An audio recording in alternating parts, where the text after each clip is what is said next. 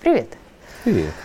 Тут немного понервничать пришлось. Старик Байден, как ты любишь его называть, а, немного разбушевался. А заявления такого толка все-таки, наверное, не часто звучали. И про то, что они все поставят, и танки поставят, и вообще на Крым пойдут и помогут Украине. Но в целом это вообще не против России, сказал наш прекрасный Джозеф. Теперь вопрос, а в этом э, противоречии скрытый смысл есть или нет?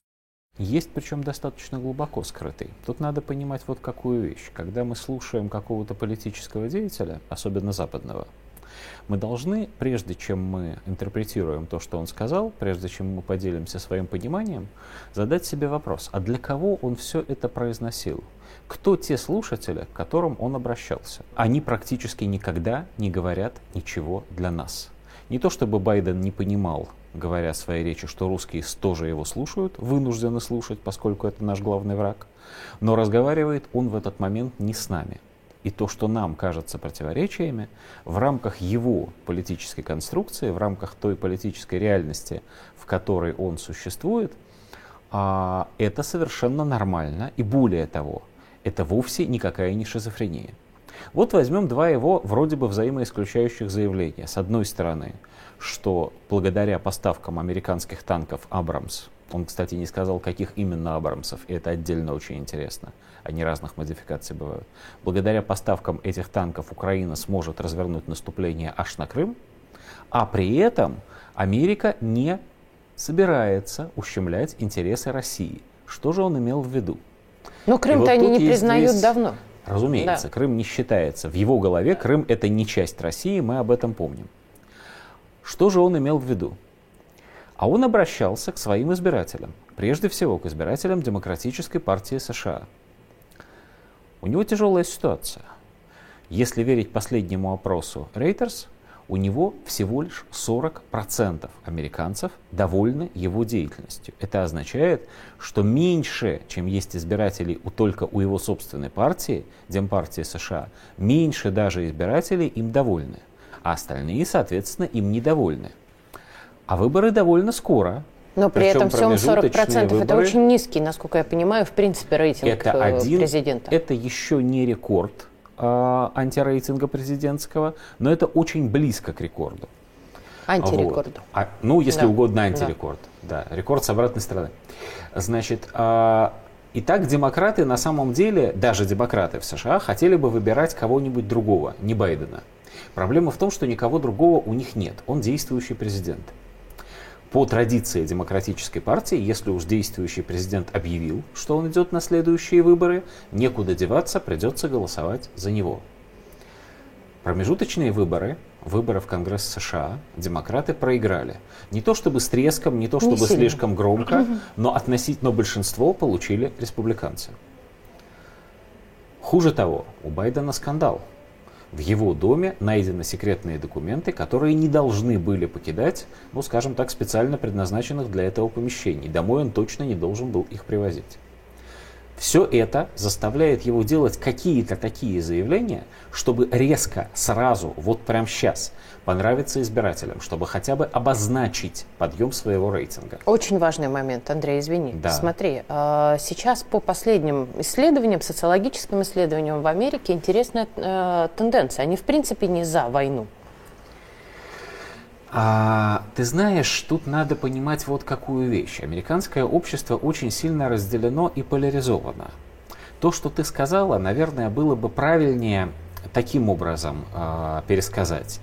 Большинство американского общества не хочет, чтобы Америка участвовала в какой бы то ни было войне. Так и есть. Не все американцы, Нет. но большинство на сегодняшний день. Однако большинство именно демократической партии США, они стоят за глобализацию, за права всякого рода сведомит, э, садомитов, извините, про украинцев подумал, за этих тоже, за цветных, за всякого рода э, левые, простите, извращения, в том числе политические и экономические. Они избиратели Байдена. Им он должен потрафить. Эти люди считают, что Америка должна править миром, что она должна максимально жестким образом отстаивать свои интересы по всему миру, потому что весь мир это их вотчина в их представлении. Поэтому им Байден говорит, мы ведем войну. Раз вы так хотите, мои избиратели, мы поставляем оружие. Дальше начинаются подробности. Подробности не очень значительные с его точки зрения. Это мы тут сидим такие и смотрим, что такое 31 танк Абрамс. Это всего лишь один танковый батальон. Считают ли они, что один танковый батальон может изменить исход войны? Да нет, конечно, это глупость какая-то. Но это экспертная история. Звучит красиво. Да, это экспертная история. Для рядового американского избирателя, который, будем откровенны, а, в большинстве своем функционально неграмотен, не то чтобы буквы не разбирает, вот, но функционально неграмотен. Никакой Крым и даже Украину целиком до карты, скорее всего, не покажут. Помнишь, был такой американский, или была, была такая была. американская политическая да. деятельность, деятельница, которая предлагала отправить флот да. к берегам Белоруссии. Псаки, вот, если не ошибаюсь. Нет, а может и Псаки, Псаки кстати. Это Я было. Не, да, да, не, не Кандализеры, да? Нет. Ну ладно, Псаки, значит, тем более. Вот. Они не то чтобы дураки, они просто малограмотные. Вот на этом уровне сообщение о том, мы отправим Зеленскому танки, выглядит очень хорошо. При этом Байден помнит, не являясь дураком. Вот кто не дурак, так это он. Возрастные проблемы не в счет. Он опытный, жесткий, хорошо понимающий свое дело публичный политик. Он понимает, что относительное большинство населения США не его избиратели, и при этом он их президент тоже.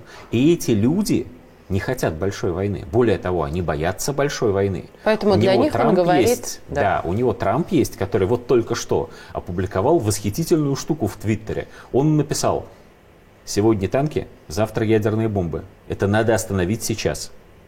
Трамп это что такое, помимо своих личных качеств? И это главный кандидат в президенты на сегодня от Республиканской партии США. Пойдет ли он на свой второй срок, не пойдет, мы сейчас не знаем, но на сегодня это главный из политиков республиканцев. Вот настроение избирателей республиканцев. Им Байден говорит, мы не ущемляем интересы России, не волнуйтесь. Да, мы отстаиваем свои интересы, мы ведем хитрую политическую игру, но ничего страшного не будет. У русских не будет повода кидать в нас ядерные бомбы. Что мы получаем?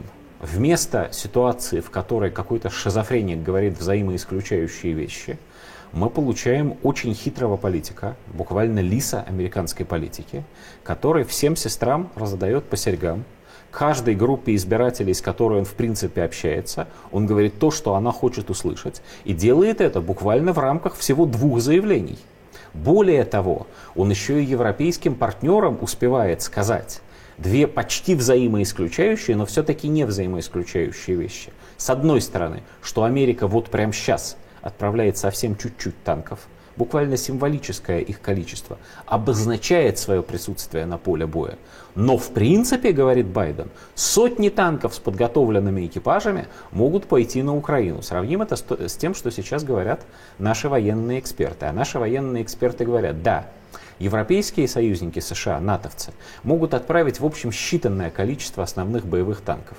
До данный момент это примерно 80 танков, если напрягутся, ну, наскребут еще сотню. Это много, но это опять-таки не катастрофическое количество. Вспомним, что только одна Польша танков Т-72 старых Варшавского договора отправила на Украину и уже 200 штук. И что и где они теперь?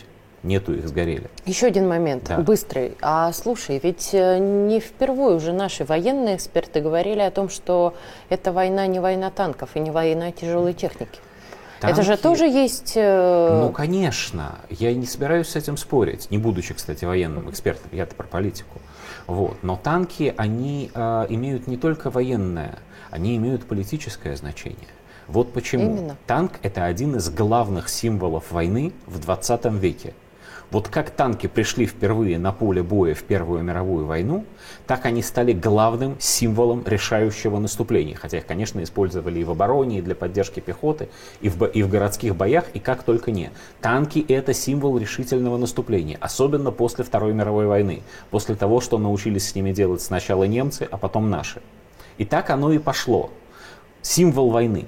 То есть сейчас то, это политический ход. Да, То есть вот о чем я, что не военный. Поставка основных боевых танков НАТО, хотя они уже поставляли и самоходную артиллерию, и чего только не, Даже и вполне ПВО, страшные ракеты, и средства ПВО, и оружие любого практически направления.